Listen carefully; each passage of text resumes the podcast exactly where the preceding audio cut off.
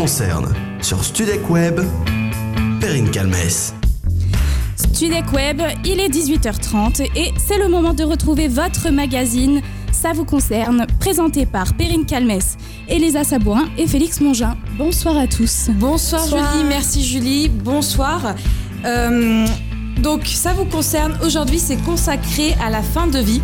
Peu de personnes sont au courant qu'en France il existe des lois qui facilitent la prise en charge des personnes confrontées à la maladie, aux accidents et ou à la vieillesse. Un sujet délicat relancé dernièrement avec l'affaire Vincent Lambert. Cet homme en état végétatif depuis 11 ans dont sa femme et les médecins s'opposent à l'acharnement thérapeutique alors que ses parents souhaitent continuer des soins invasifs. Félix est parti à votre rencontre pour savoir si oui ou non il est temps de légaliser l'euthanasie en France. Ensuite, toujours Félix nous expliquera toutes les lois qui sont en vigueur pour la fin de vie dans notre pays. Tout de suite, Elisa nous expliquera tout sur les soins palliatifs et elle, évoquera l'euthanasie. Si cette partie est autorisée dans certains pays européens, en France, elle n'est toujours pas en vigueur. Pour en débattre, deux invités, nous avons autour de nous à la table Jonathan Denis, journaliste et directeur général de l'association pour le droit de mourir dans la dignité, pro-euthanasie, et Jacques de Beauvel, qui est président de l'association Soins palliatifs de France pour l'amélioration de la fin de vie.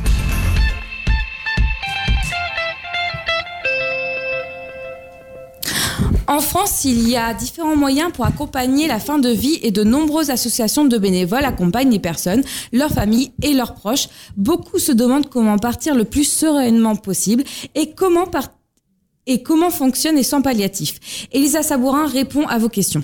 Les soins palliatifs ont pour l'objectif d'aider à maintenir au maximum la qualité de vie des patients atteints d'un handicap ou d'une maladie grave, potentiellement mortelle, le soulagement de toute souffrance, qu'elle soit physique, psychologique, existentielle ou spirituelle.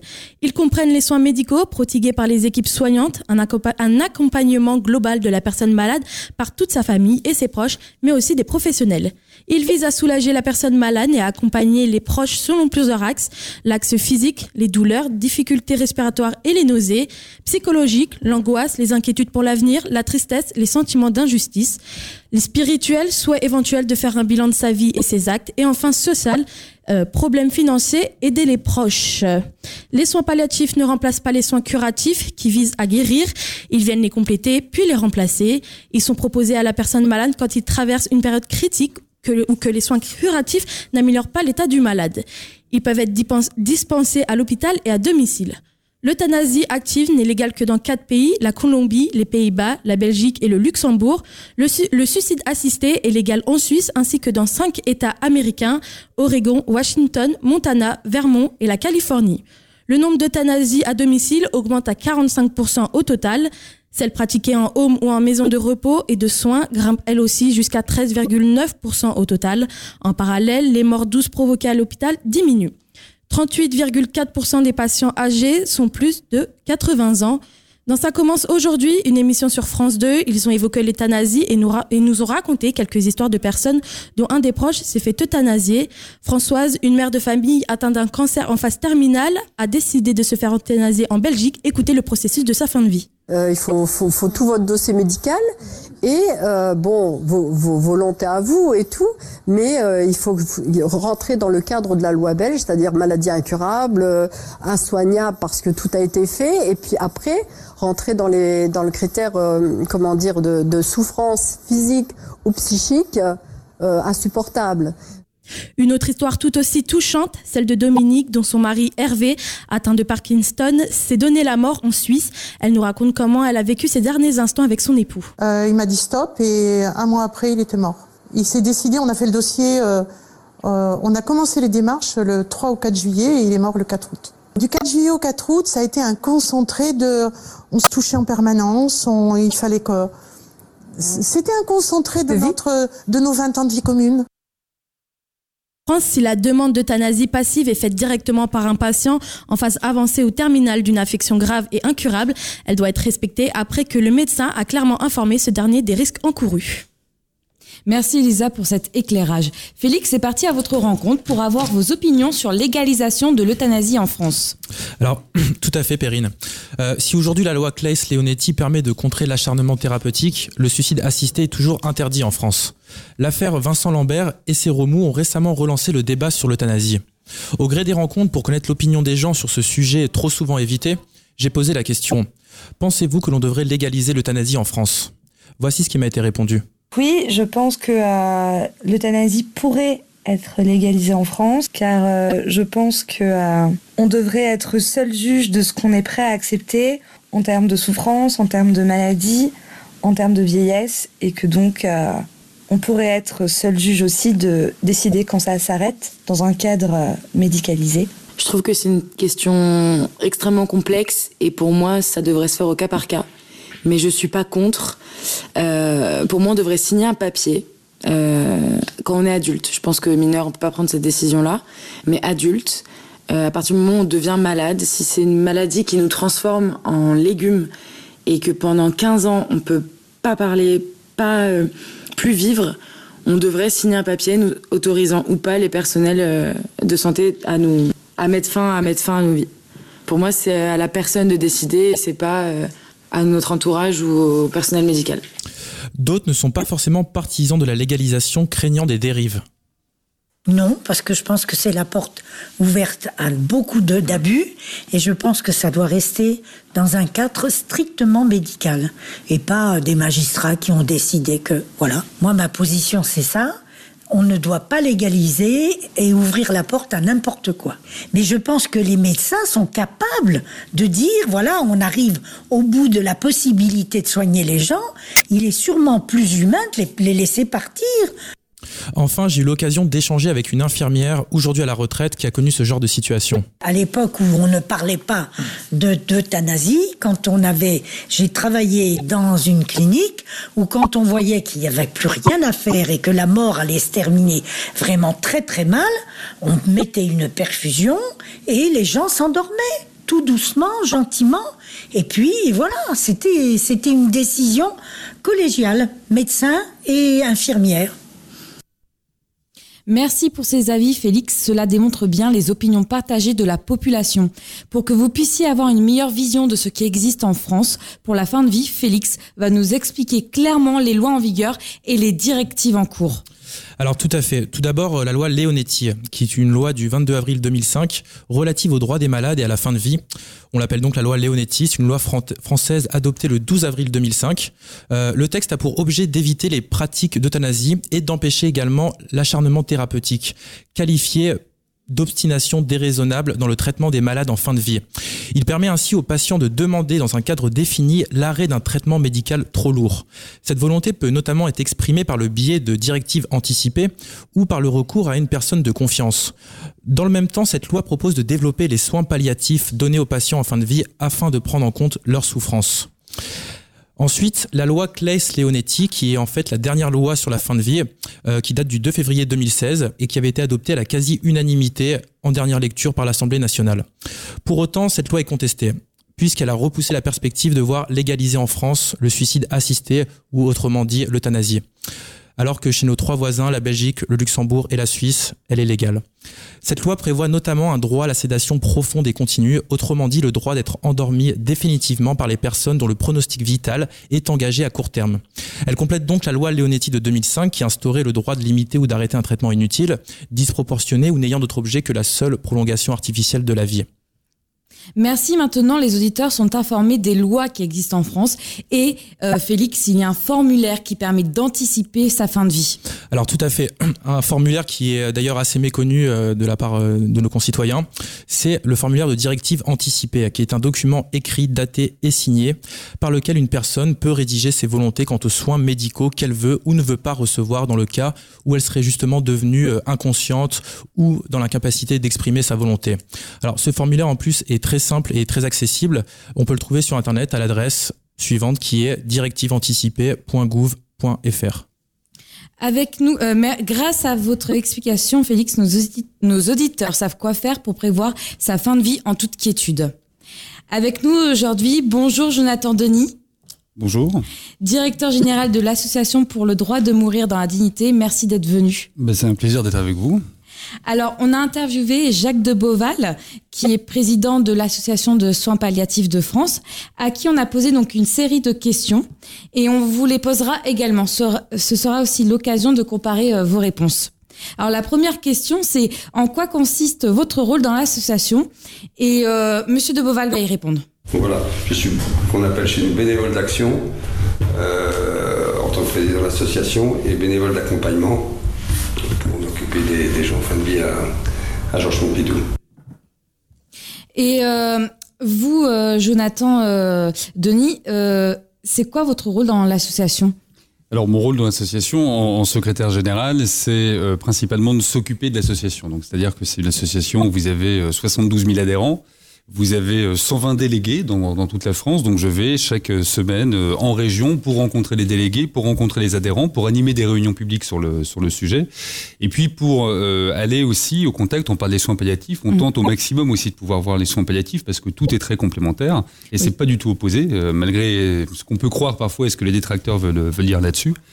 Et, euh, et, évidemment, c'est de militer pour qu'il y ait une nouvelle loi qui se fasse en France prochainement. L'association, ça fait 40 ans qu'elle existe. Donc il y a avant moi beaucoup de personnes qui se sont battues évidemment là-dessus. Et aujourd'hui, voilà, on travaille pleinement avec l'ensemble des parlementaires pour qu'il y ait une nouvelle loi qui soit rédigée et on l'espère voter le plus rapidement possible en France. D'accord. Et puis aussi, votre association permet aux personnes en France de pouvoir euh, avoir le droit à l'euthanasie en Europe, et ce qui est légal d'ailleurs. Alors voilà, ce qu'on peut faire aussi, c'est effectivement accompagner et conseiller des personnes qui souhaitent euh, pouvoir euh, bénéficier d'une aide active à mourir, que ce soit en Belgique ou en Suisse. Et puis on conseille énormément les gens. Vous avez une ligne qui est ADMD Écoute, qui reçoit énormément d'appels, vous avez des spécialistes médicaux, juridiques, qui sont là pour conseiller les personnes et pour parler des directives anticipées. C'est bien que vous en ayez parlé, il faut de toute façon en parler, parce qu'il y a énormément de questions, on reçoit énormément d'appels là-dessus, euh, parce que les gens ne comprennent pas ce que sont les directives anticipées, parce que ça date depuis très longtemps et finalement on n'en a jamais fait de, de, de publicité et le gouvernement n'en a jamais parlé. Donc on, on, gère aussi tout ça. Mais évidemment, on accompagne aussi euh, des personnes qui souhaitent euh, bah, mourir à l'étranger puisqu'ils ne peuvent pas le faire selon euh, leur volonté en France. Oui, et puis euh, comme vous disiez, euh, le formulaire euh, des euh, directives anticipées euh, sont vraiment très peu connus en France. Donc les personnes sont, sont vraiment laissées à l'abandon de ce côté-là. Oui, ça fait 14 ans que ça existe. Ça fait 14 ans que, que Jean Lenetti nous dit mais c'est pas connu, j'y suis pour rien. Si, voilà, les gouvernements oui. ils sont pour quelque chose, ils en ont jamais Exactement. parlé. Il faut l'affaire Vincent Lambert pour que on puisse en parler. Et encore, c'est parce que sur les plateaux télé, quand je suis intervenu avec la DMD, j'ai souhaité à chaque fois parler des directives anticipées et de profiter de l'audience justement qu'il pouvait y avoir là-dessus pour que la ministre de la Santé décide enfin de dire il faut faire les directives anticipées, que François Hollande dise bah, écoutez, je vais donner l'exemple, je vais faire les miennes, alors qu'il a quand même fait voter la loi avant, donc c'est quand même magnifique. C'est faire voter une loi où il n'a même pas fait les choses. Euh, donc il, il, faut de toute façon faire un travail de longue haleine euh, sur, euh, sur les directives anticipées et expliquer que c'est pas parce qu'on va les rédiger qu'on va mourir demain. Exactement. Voilà. Le but, c'est de se protéger et de dire ce qu'on souhaite ou ce qu'on ne souhaite pas. Parce que les directives anticipées, c'est pas dire demain je veux bénéficier d'une euthanasie, c'est pas du tout ça. Si vous souhaitez que ça aille le plus loin possible parce que vous avez des convictions qui font que c'est ça pour vous, il faut que vous soyez respecté. Sauf que aujourd'hui en France, parfois on euthanasie des gens clandestinement et qui n'ont rien demandé. Les directives anticipées, si elles existent, ça permet de protéger tout le monde. Oui. Alors justement, avant de passer à la deuxième question, je voulais savoir, il y a un, droit de, il y a un droit de, rétra de rétractation quand on rédige ces directives anticipées Heureusement, ça c'est une évolution. C'est la seule évolution pour moi que je vois dans la dernière loi Classonetti. Avant, c'était valable trois ans, donc il fallait refaire tous les trois ans. Qui avait envie de faire ça tous les trois ans? Personne. Donc aujourd'hui, c'est valable indéfiniment. Mais vous pouvez évidemment les changer si vous avez envie, vous pouvez les modifier. Mmh. C'est pas parce qu'aujourd'hui vous vous dites ma vérité, ça va être ça. Moi, j'en ai pas de vérité. Hein. Je sais, on en parlera, hein, mais je, je, je, sais pas moi ce que je peux souhaiter pour plus tard. Par contre, je sais que voilà, je veux pas spécialement d'acharnement, etc. Mais vos directives anticipées, elles peuvent évoluer avec vous tout au long de la vie. Mmh. Et l'important, c'est évidemment de les faire, de désigner des personnes de confiance, parce que c'est elles qui vont vous représenter si vous, vous n'êtes plus en possibilité de faire ou de dire les choses. Mmh. Et euh, voilà, c'est prendre conscience de tout ce qui peut se passer dans la vie et donc bah, les changer s'il faut les changer, euh, bah, les jeter à la poubelle si vous avez envie de les jeter à la poubelle. Mais euh, il faudrait surtout qu'il y ait un fichier national des directives anticipées. Aujourd'hui, ça n'existe pas, ça devrait exister, ça n'est toujours pas le cas. Euh, c'est notre association qui le gère, on en gère 50 000. Euh, donc on ne sait pas combien de personnes ont fait de directives anticipées. Donc j'espère qu'il y aura enfin un fichier, j'espère que ce sera présent sur les cartes vitales pour oui. que ben, voilà, les médecins puissent aussi savoir tout de suite ce qu'il en est et euh, respecter votre choix et faire ce qu'il y a à faire médicalement si vous souhaitez que ça aille le plus loin possible. Tout à fait. Très bien. Euh, la, la, la, réponse me satisfait. C'est gentil alors. Euh, ensuite, moi, je me suis demandé euh, quelle était la différence justement entre la sédation prolongée et l'euthanasie? On écoute tout d'abord Monsieur de Beauval. La sédation profonde et continue Euh, c'est une disposition qui a, été, prise, qui est terriblement réglementée légalement, donc on ne met pas n'importe quel malade sous, sédation profonde et continue, et on ne, euh, met pas en sédation profonde et, continue quelqu'un qui a demandé à l'être. En sachant encore une fois que la sédation, c'est un état euh, d'où on peut revenir. Alors vous êtes d'accord avec ce que dit M. de Beauval ou pas? D'où on peut revenir, c'est pas le but. Ou alors effectivement, il n'a pas tout à fait lu la loi, ce qui m'étonne un peu de, de, de, lui. La sédation profonde et continue, ça va mener au décès. Voilà, c'est totalement hypocrite. Hein. C'est on a fait une euthanasie passive sans dire le nom. Euh, la sédation profonde et continue, pour comprendre ce que c'est, euh, vous avez par exemple dans la loi Classonetti un arrêt euh, des traitements, donc on arrête de vous hydrater et on arrête de vous alimenter. C'était le cas par exemple pour Vincent Lambert. On va se parler franchement, ça veut dire mourir de faim et de soif, hein, ni plus ni moins. Derrière, vous pouvez bénéficier d'une sédation profonde et continue, c'est-à-dire que vous allez vous endormir et ne pas vous réveiller. Voilà. Maintenant, ça peut durer très longtemps. Euh, Vincent Lambert, il a déjà bénéficié de ça. Oui. Ça a duré 31 jours. Mm. Donc, si vous êtes effectivement âgé, si vous avez une grave maladie, la sédation profonde et continue, ça peut durer quelques heures. Comme si vous êtes jeune, euh, bah, en bonne santé, enfin avec des organismes qui se battent, oui, ça peut ça. durer très longtemps. Hmm. Ça peut durer des semaines. Je vous laisse imaginer pour vous, parce qu'on ne peut pas dire qu'il n'y a pas de souffrance, on n'en sait rien. Personne n'en est revenu d'une sédation profonde et continue. Mais la souffrance, elle est aussi pour les gens qui vous entourent, de vous voir avec des escarres, de voir tout ce qui peut se passer comme, comme effet secondaire euh, autour de ça. Donc ça peut être une réponse, la sédation profonde et continue, mais elle est euh, totalement partielle. Et puis aujourd'hui, ça fait peur aux gens.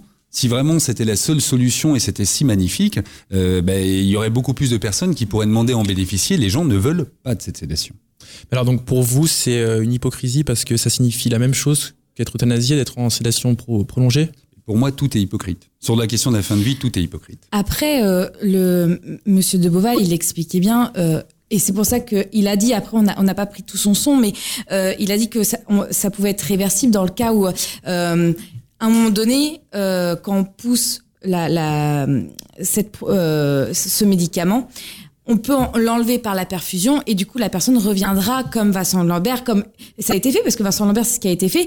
Euh, après, on, il revient à son état, son stade euh, lambda en fait. Ouais, il revient au stade où il était. Je vous laisse imaginer ce que ça donne, quoi. Exactement. et, et qui veut subir ça, quoi? Se dire, je bénéficie d'une sédation, puis finalement, on me branche, on me débranche, on me rebranche. Non, mais qui, veut, qui veut Et subir ça? voilà, et c'est ça. Et en fait, d'où le débat. C'est ça ce qui se passe avec euh, Vincent Lambert et, et sa famille. Et en fait, euh, c'est devenu du coup euh, un objet qu'on fait ce que l'on veut au souhait de que l'on veut. Et c'est pour ça aussi qu'on veut euh, un- euh, interpeller nos auditeurs en disant, mais ça, on peut le prévoir. Avec quand même le- les, le- Les directives anticipées. Les directives anticipées, Le, exactement. le vrai problème de Vincent Lambert, c'est ça. C'est qu'il n'y a pas de directive anticipée, il n'y a pas de personne de confiance. Et en France, on n'a pas prévu ce qui se passe si vous n'avez pas fait ça. Enfin, il n'y a pas de personne de confiance, il y avait quand même sa femme avec qui... tutrice. Oui, mais Ah oui, mais la tutrice, elle a, dans, dans la loi Classonetti, euh, on s'en fout, hein, je suis c'est ça. désolé, mais Oui. c'est un- une décision collégiale de médecin. Il y a comme, je me prononce pas moi sur le dossier médical de Vincent Lambert, hein, Mm. j'en sais rien, je suis pas médecin, j'ai pas eu accès. Il y a peut-être cinq personnes en France qui ont eu accès, Mm. donc je vais pas me prononcer là-dessus. Mais vous avez une affaire familiale, je vais pas rentrer là-dedans, mais bon, il y a un aspect de, de conviction religieuse des parents, voilà, très bien. Mais derrière, vous avez une famille qui se déchire parce qu'ils ne sont pas d'accord sur le fait de est-ce qu'il alors est-ce qu'il est en état végétatif, est-ce que c'est une personne en situation de handicap, voilà, ils sont déjà pas d'accord sur cette conclusion-là. Mais derrière, euh, Vincent Lambert, euh, on oublie, il est au milieu, euh, on ne sait pas, en- on ne sait pas ce qu'il peut ressentir, etc. Et euh, voilà, vous avez, on oublie toujours le citoyen qui est au centre. Il faut juste le remettre au centre. ce Exactement. Et puis surtout, en fait, dans cette affaire, c'est que il y a eu aucun accord écrit parce que sa femme est peut-être tutrice, mais il n'y a rien, il n'y a pas de papier notarié ou euh, cette directive anticipée qui dit que donc de là, on en vient à ce qui se passe en ce moment. Il faudrait faire comme en Belgique. Les Belges, pour le coup, ont été intelligents. Voilà, les Belges, ils ont dit si vous n'avez pas de directive anticipée, si vous n'avez pas de personne de confiance, c'est le conjoint, donc la personne qui vit avec vous, avec qui vous avez pu en parler, qui vous connaît le mieux, que vous avez choisi. Puis ensuite, ce sont les enfants majeurs, puis arrivent les parents. D'accord. Dans, dans- en cascade. L'affaire Vincent Lambert en Belgique, elle n'aura jamais existé. Je sais que j'ai entendu des sons sur des dérives. Je suis désolé, hein, les dérives, elles sont en France parce qu'on a une loi qui est mal foutue, qui a été mal réfléchie, qui est totalement hypocrite. Et en Belgique, eux, bah, ils ont réfléchi un peu à tout. Justement, juste avant de passer à la troisième question, euh, qu'en est-il si on a par exemple un patient qui a euh, rempli les, les directives anticipées, mais qui se retrouve dans un état végétatif on ne sait pas après ce qu'il peut ressentir dans son état végétatif s'il a une rétractation intérieure en se disant pourquoi j'ai fait ça, j'ai peut-être envie de continuer justement à être comme ça au moins quelques années, voir si on peut améliorer ma santé grâce aux soins qui auront évolué ou compagnie. Comment on gère ce, ce- enfin, cet aspect-là? Vous avez une décision collégiale hein, de toute façon qui se passe de, de médecin. C'est pas les, les directives anticipées vont éliminer de toute façon tout corps médical et toute décision médicale. Maintenant, le but des directives anticipées, c'est de faire respecter. Donc on peut dire, bah oui, mais bon, peut-être qu'il aurait voulu changer d'avis, peut-être que c'est pas ça qu'il veut. Bon, euh, il l'a rédigé. Ouais. Il faut respecter ce que demande la personne. Voilà.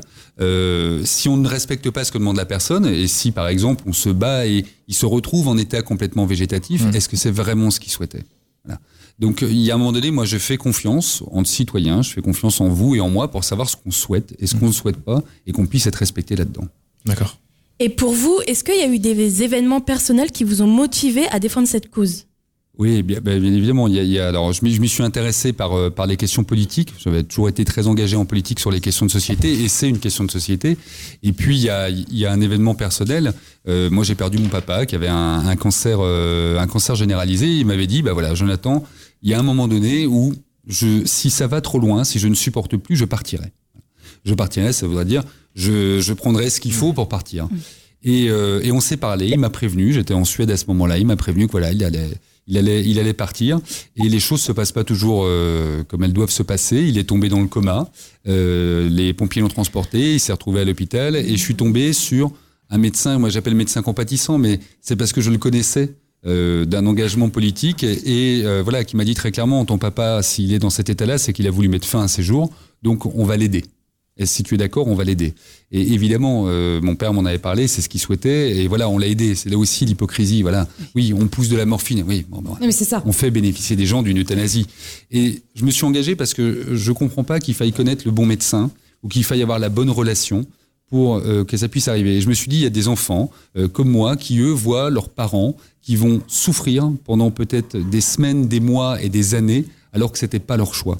Et je, je ne veux pas que d'autres enfants aient à connaître ça, je veux pas que d'autres enfants aient à subir ça, et qu'il faille finalement dans ce pays soit avoir l'argent pour se barrer à l'étranger pour pouvoir bénéficier d'une aide active à mourir, soit être puissant ou misérable et connaître les bonnes personnes pour en bénéficier, euh, ou soit être euh, du corps médical euh, tout puissant qui pourra de toute façon, in fine, en bénéficier. Parce que les médecins aujourd'hui qui vont dire qu'ils sont contre, voilà, on sait que derrière, ils en bénéficient. C'est comme des, des postures parfois que vous avez religieuses. Il y a un médecin belge qui s'appelle Yves Delocte qui explique que la première euthanasie qu'il a fait en Belgique, euh, légalement, c'est sur un prêtre. Oui, un bah oui, prêtre non, mais- qui s'était tout le temps battu contre l'euthanasie et qui a dit, à la fin de sa vie, moi, tu peux pas me laisser comme ça. Après, on comprend bien que euh, la fin de vie, euh, l'euthanasie, en fait, ça, il- le, le côté religieux, le côté spirituel ne- euh, est un peu bâclé dans tout ça. Enfin, euh, c'est c'est mis de côté en fait, parce que comme vous dites, euh, il est même euh, le prêtre a été euh, l'a fait pour lui. Donc euh, c'est vraiment euh, sa conscience personnelle en fait. Mais en France, le, le gros problème qu'on a, c'est le poids religieux sur cette question-là. Mm. Parce qu'à chaque fois qu'on va nous dire non, il faut absolument pas ça, on va nous parler des dérives, et puis on va nous dire oui, mais Dieu, et c'est toujours, toujours, toujours, toujours sur la religion. Euh, moi, j'ai pas de religion, je vais être respecté dans mon choix. Par contre, si quelqu'un, par conviction religieuse, philosophique, culturelle, peu importe, souhaite que ça dure le plus longtemps possible, je veux qu'il soit respecté. Je suis pas un militant de l'euthanasie, je suis pas un militant du suicide assisté, je suis un vrai militant du libre choix. Chacun doit être respecté dans son propre choix. Je suis- je- personnellement, je suis marié avec une personne qui, par sa religion, souhaite que ce soit son Dieu qui la rappelle et que ça dure le plus longtemps possible. Euh, ben, je souhaite qu'elle soit respectée et j'espère qu'elle sera respectée. Maintenant, elle connaît ma conviction. C'est ma personne de confiance, donc elle ne fera pas intervenir la religion s'il faut euh, un jour dire euh, dire ce que je souhaite. Mais voilà, il faut juste comprendre que eh ben, chacun euh, a un choix personnel, chacun euh, doit avoir ce droit-là d'être au moins respecté dans ses convictions qui lui sont propres. Alors, nous allons euh, partir sur la quatrième question. Que faut-il améliorer pour pouvoir prendre en charge complètement les personnes en fin de vie? On écoute euh, Monsieur de Beauval. Moi, je trouve que la, la- la réponse est multiple. Euh, D'abord, il y a des budgets qui sont consacrés aux soins palliatifs, mais qui sont confiés euh, par euh, le ministère de la Santé aux ARS, avec des clés de répartition préconisées par le, ministère de la Santé. Et ensuite, les budgets qui sont donnés aux hôpitaux, ils peuvent être également déviés pour des raisons même enfin, importantes. Après, il y a le déficit de formation, c'est-à-dire que dans les écoles, dans- tant, tant chez les médecins que, que les, que les infirmiers. Et puis, euh, il y a un déficit de communication auprès de la société civile. Il faudrait que les pouvoirs publics aient une communication beaucoup plus forte. Euh, donc, Vous êtes d'accord avec ça? Il y a un déficit de communication? Ah, mais il y a un déficit de communication, il y a un déficit d'argent, il en parle, oui. Euh, le, le parler de la fin de vie, il faut que ce soit euh, vu dans un sens général. Et c'est pour ça que moi, je voudrais vraiment qu'on ait une loi qui soit très proche de la Belgique. La Belgique, ils n'ont pas fait une loi permettant l'euthanasie. Ils ont fait trois lois en une. La première, une loi sur l'accès universel aux soins palliatifs. Mm. Il faut qu'il y ait des soins palliatifs en France. Ça peut être une réponse, mais il faut de l'argent. Il faut de la formation. Depuis le 1er janvier, il n'y a plus rien. Parce que plus de plan. les soins palliatifs en France existent. Mais comme vous dites, voilà, il y a un problème Ils de existent, financement. ils existent d'une façon encore hypocrite. On nous dit, euh, voilà, il y a, il y a 1500 lits en France. Qu'est-ce que vous voulez faire avec Oui. 1500 lits? Vous en avez zéro en Guyane, vous en avez 40% en Ile-de-France. Voilà, mais ça veut dire qu'il y a 70% des personnes qui devraient pouvoir en bénéficier, qui ne peuvent pas en bénéficier. Et les locaux en campagne, voilà, il y en a très très peu. C'est que. Île-de-France. Il y faut être à peu. Paris ou autour pour pouvoir bénéficier des soins palliatifs. Évidemment, et ça, c'est un gros problème. Donc, il faut permettre vraiment un accès universel aux soins palliatifs. Et pour ça, il faut mettre de l'argent, il faut mettre de la formation, il faut repenser tout ce, ce secteur hospitalier et cet accompagnement en fin de vie. Il faut, euh, comme les, lois, la- les Belges l'ont fait, euh, une loi sur le droit des patients. Alors nous, on en a fait, les lois Cléonetti, Leonetti, etc. Mais bon, voilà, on en est toujours au même cas puisqu'on a toujours les mêmes problèmes de toute façon. Et il faut une loi qui permette l'euthanasie et le suicide assisté. L'euthanasie, c'est vous qui demandez, et alors évidemment, hein, c'est pas on le fait sans votre consentement, hein, c'est vous qui le demandez, c'est le corps médical qui va le faire pour vous, et pour ça, il faut qu'il y ait une clause de conscience pour les médecins aussi, parce qu'on peut pas obliger les médecins à faire quelque chose qu'ils ne souhaitent pas, mais ils auraient l'obligation à ce moment-là de trouver un médecin qui lui souhaite le faire. Et le suicide assisté, juste pour finir là-dessus, c'est vous qui allez euh, vous injecter, par exemple, ou prendre un médicament pour partir de façon paisible. C'est pas quelque chose de morbide, c'est pas quelque chose de barbare. Vous finissez entouré euh, des gens que vous aimez, en ayant classé vos affaires, en ayant dit ce que vous souhaitez. Et, mais il faut que ce soit cette loi complète, sinon on n'y arrivera jamais. Très bien, mais vous pouvez comprendre aussi que les médecins le vivent comme un échec à chaque fois. euh. Bien sûr, mais évidemment. Mais euh, il, il faut pas. il- enfin, c'est pas donner la mort. Hein. On leur demande pas de tuer quelqu'un. On tue quelqu'un euh, quand il a rien demandé. On, tue pas quelqu'un parce que euh, voilà, je vais pas vous dire euh, tuez-moi demain. Non. Euh, c'est comme euh, le dit euh, le docteur Yves Deloct en Belgique, c'est un dernier acte de soin. Voilà, un dernier acte d'amour. Il y a des médecins qui ne voudront pas. C'est comme sur le cas de l'IVG. Eh ben, euh, très bien, donnons-leur une clause de conscience. Je ne peux pas demain revendiquer une loi qui respecte le choix de tout le monde en disant non, non, et par contre, les médecins, faut vous imposer ça. Non, le choix, il doit être respecté aussi euh, pour les médecins, mais il faut réussir à dépassionner le débat et, à le poser de, façon très calme, structurée et, euh, et sans tomber dans les vieux travers qu'on connaît sur toutes les questions de, société. Mais moi, ma question, c'est si on donne tous les moyens pour que les soins palliatifs soient au top, est-ce que ça, réellement, on a besoin de cette loi pour le suicide assisté et pour l'euthanasie Il faut Est-ce que ce serait pas... euh, il faut qu'il y ait le choix. Vous savez, par exemple, en Belgique, il y a 50% des euthanasies qui se font dans les unités de soins palliatifs. Mais euh, ça se peut très bien aussi que euh, on nous dit en Belgique, bah oui, mais quand il y a des demandes d'euthanasie, parfois ils vont pas jusqu'au bout. Mais tant mieux. Moi, je serais ravi que euh, effectivement il y ait des personnes qui se disent, bah finalement, ça me donne encore de la force d'aller plus loin parce que les soins palliatifs, ça m'aide. Mais euh, si on met pas l'argent dans les soins palliatifs, ils vont pas pouvoir répondre aux demandes. Il faut bien comprendre, c'est pas parce qu'aujourd'hui vous rentrez dans une unité de soins palliatifs en disant je veux l'euthanasie que si il y a des vrais soins palliatifs, vous voudrez absolument bénéficier de ça. Peut-être que vous changerez d'avis. Euh, mais j'ai pas de vérité, je pense pas qu'on en ait une, euh, une là-dessus. Mais euh, les soins palliatifs, c'est pas à mettre de côté et c'est pas à opposer. C'est quelque chose qui doit aller ensemble. Alors rapidement, euh, malheureusement on manque de temps, mais comment, quand on est militant justement pour ce genre de, de cause, on va dire un peu lourde, euh, arrive-t-on à faire la part des choses avec sa vie personnelle du coup à côté? Ben, c'est compliqué. Non, ça prend beaucoup de temps. Euh, après, voilà, c'est euh, c'est un engagement. Voilà, moi, je me suis toujours senti toujours senti engagé. Donc, c'est avec plaisir que je le fais. Voilà, il y a des témoignages qui sont souvent durs en- à encaisser. Euh, après, moi, j'ai ma bulle à côté. Voilà, j'ai ma bulle familiale. euh, J'ai mes amis. Euh, on parle pas euh, spécialement de la fin de vie tout le temps. Et puis voilà, je suis pas quelqu'un de morbide. Je suis quelqu'un de joyeux. Donc, euh, j'en parle pas non plus euh, en me disant demain, euh, voilà, je vais me pendre parce que c'est une catastrophe de parler de ça. Mais euh, la vie, la, la vie d'à côté euh, et parler de l'engagement. Mon engagement, c'est aussi ma vie de tous les jours. Voilà, les deux les deux choses vont euh, De pair. vont, vont ouais, vont de pair et vont ensemble. ouais. Eh bien, merci vraiment pour euh, ce Ah, merci débat animé. Merci On a pu vraiment tous euh, interagir, donc c'est vraiment très appréciable. J'espère que tout est plus clair euh, pour vous, auditeurs, et que vous en avez appris davantage sur la fin de vie. Et pour vous et pour vous cela devienne moins un sujet tabou comme on a vu avec notre invité. Merci Félix, merci Elisa. Merci Perrine. Un grand merci à Hugo qui est derrière la régie. Et Jonathan Denis, encore merci d'être venu. Merci à vous. Donc, euh, on répète, hein, euh, Jonathan Denis, directeur général de l'Association pour le droit de mourir dans la dignité. Merci d'être là parmi nous, de nous avoir donné de votre temps. Et pour la participation de Jacques de Beauval, qui malheureusement est pas là auprès de nous, président de l'association fondatrice des soins palliatifs. Merci à tous euh, pour votre magazine. Dans quelques secondes, les infos de 19h.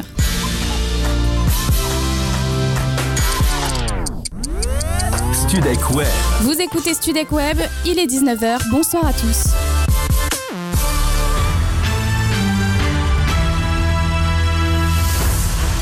Studec Web, les infos. Dernier point sur l'actualité avec Valentin Flamand. Bonsoir Valentin. Bonsoir Julie, bonsoir à tous à la une de l'actualité ce soir. 75 ans après, la France se souvient. Le 6 juin 1944, 132 000 hommes débarquaient en Normandie pour libérer la France de l'occupant nazi. Journée d'hommage aujourd'hui, le président de la République Emmanuel Macron préside actuellement une cérémonie à Colville-Montgomery. Il rend hommage aux résistants français et notamment au commando, au commando pardon, Kiefer. Ces, so- ces 177 Français ont aidé le débarquement britannique. Plus tôt dans la journée, Emmanuel Macron et Donald Trump ont honoré la mémoire des soldats américains tombés au combat au cimetière de Colville. Les deux présidents ont ensuite déjeuné en tête à tête. Donald Trump en a profité pour réaffirmer la relation exceptionnelle qui unit les États-Unis et la France. À Paris, cet après-midi, personnel et médecins urgentistes ont manifesté. Ils dénoncent des conditions de travail précaires et des sous-effectifs. En réaction, la ministre de la Santé, Agnès Buzyn, a lancé une mission de refondation des services d'urgence. Elle promet également un soutien financier aux services qui en ont besoin.